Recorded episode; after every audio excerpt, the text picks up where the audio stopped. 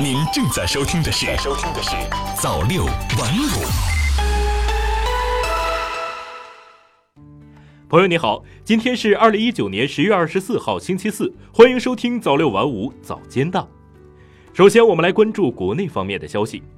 经济参考报十月二十三号讯，记者二十二号从商务部网站获悉，十月十四号至二十号，肉类批发价格涨幅趋缓，其中猪肉价格为每公斤四十六点一三元，比前一周上涨百分之八点六，涨幅收窄六点二个百分点。商务部监测数据还显示，牛肉、羊肉价格分别为每公斤六十五点零六元和六十一点六六元，分别上涨百分之零点三和百分之零点二。禽产品批发价格小幅上涨，水产品批发价格小幅回落。另外，三十种蔬菜平均批发价格为每公斤三点九五元，比前一周上涨百分之零点八。六种水果平均批发价格为每公斤六点三七元，下降百分之二点三。人民日报北京十月二十二号电。记者从公安部召开的冬季交通安全整治行动部署电视电话会上获悉，今年以来，全国公安交管部门深入开展源头隐患清零、路面秩序净化、农村安全守护、宣传警示曝光、社会协同共治五大行动，全国一次死亡三人、五人、十人以上交通事故起数同比分别下降百分之二十七、百分之四十、百分之三十三。公安部党委委员、副部长杜航伟强调，冬季历来是事故多发期，全国公安交管部门要认清形势、正视问题，针对近期湖南、江苏、安徽等地事故暴露出来的问题，强薄弱、补短板、堵漏洞，巩固扩大五大行动成果，全力确保冬季交通安全。科技日报十月二十三号讯，记者二十二号从中国煤科西安研究院获悉，该院应用自主研发的大功率定向钻进技术及装备，在神东煤炭集团宝德煤矿进行钻孔工程示范，日前完成了主孔深度三千三百五十三米的岩煤层超长贯通定向钻孔，再次创造了我国井下定向钻进新的世界纪录。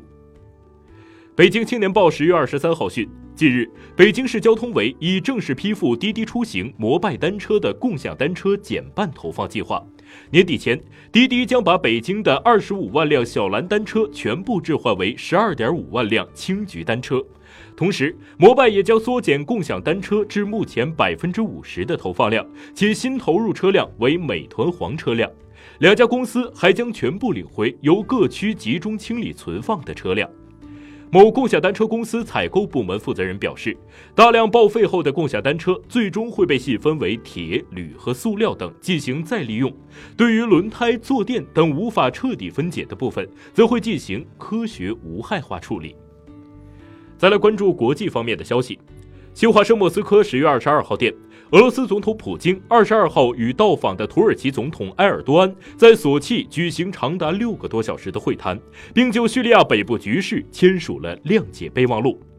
谅解备忘录内容包括双方承诺维护叙利亚主权和领土完整，以及保证土耳其国家安全，在叙境内坚决打击恐怖主义，并对抗煽动分裂的意图，共同致力于难民安全自愿回归。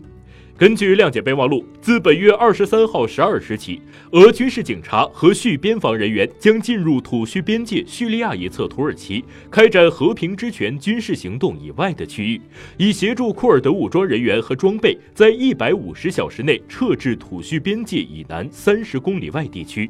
之后，土俄军队将在和平之权行动区域东西侧十公里内（不包括卡米什利的区域）进行联合巡逻。